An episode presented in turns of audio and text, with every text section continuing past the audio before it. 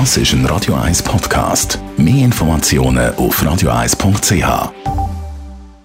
In Vino Veritas mit dem Radio 1 wie expert Carsten Fuß.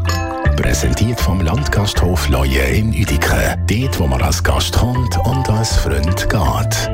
Leuen.ch Carsten, wir reden heute über ein französisches Weinbaugebiet mit dem schön klingenden Namen Languedoc. Mhm. Klingt wunderbar. Gell? Wunderschön. Ja, ich habe gedacht, es ist, es, alle reden immer über Bordeaux, Burgunder, Rhone, alles Mögliche, Elsass, eventuell Champagne. Mhm. Eigentlich fast nur über die wie äh, oder wie Regionen geredet.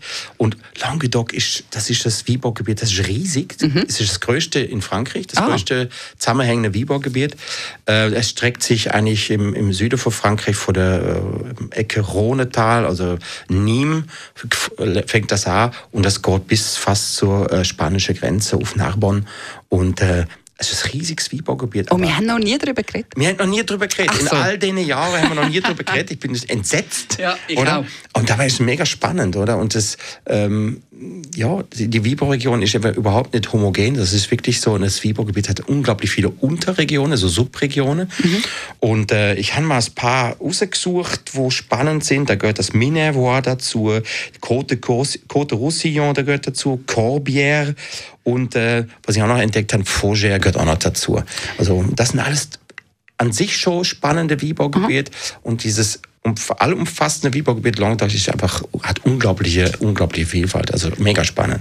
Was für Wein kommen dann von dort oder was zeichnet die aus? Also die, was die meisten machen, ist, sie produzieren hauptsächlich Rotwein. Mhm machen aber auch sehr spannende äh, Wieswi äh, aus äh, Trubesorte, die man vielleicht nicht unbedingt so kennt.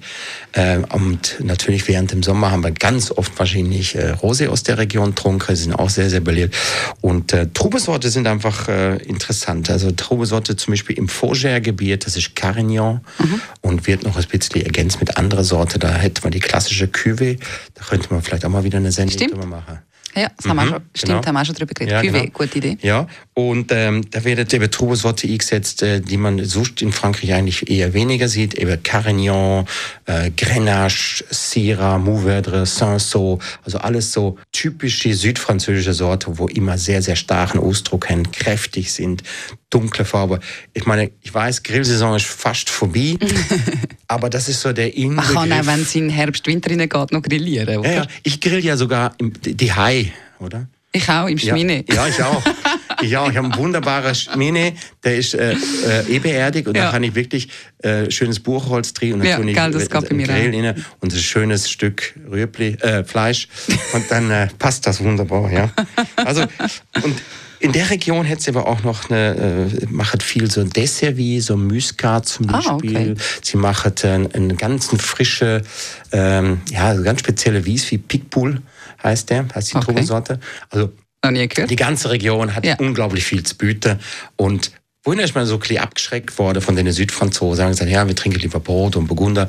Aber die Südfranzosen, gerade die Languedoc-Region, die haben wahnsinnig viel zu bieten, auch für weniger Geld. Ja. Und in super Qualität. Und Fougère ist, glaube ich, eines von meinen Lieblingsgebieten in der Region. In Vino Veritas auf Radio 1.